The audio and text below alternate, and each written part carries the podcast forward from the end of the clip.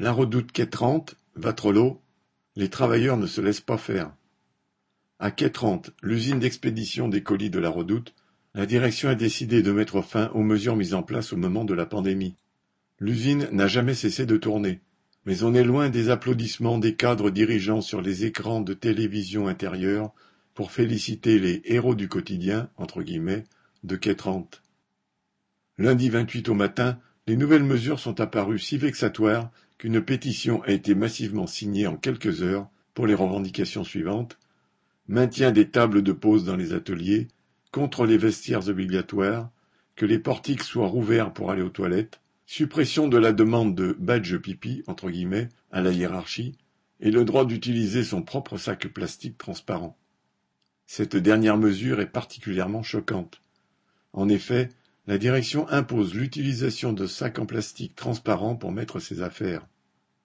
Ainsi, les travailleurs qui font le travail le plus dur sont soupçonnés d'être des voleurs potentiels. La direction voulait même imposer son sac standard. De quoi exiger un sac transparent, entre guillemets, sur les profits qui ont explosé pendant la pandémie et que la direction cache dans ses comptes.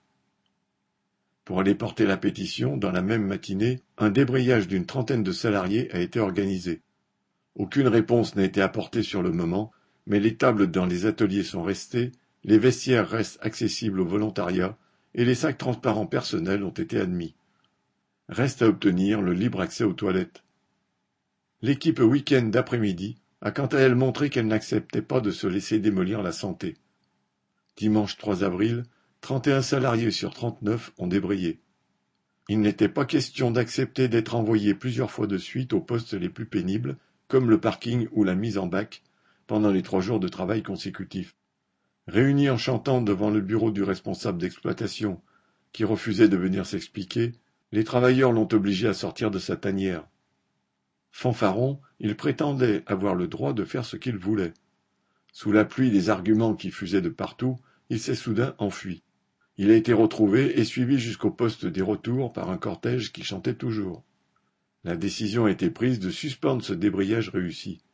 Un vote a eu lieu pour demander des comptes au chef le vendredi suivant si son cinéma continuait. Plus de la moitié des salariés, pour bien marquer le coup, ont décidé de repartir chez eux pour terminer en beauté ce dimanche mouvementé.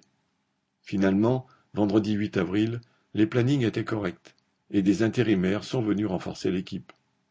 La force des travailleurs, c'est bien la grève. Correspondant Hello.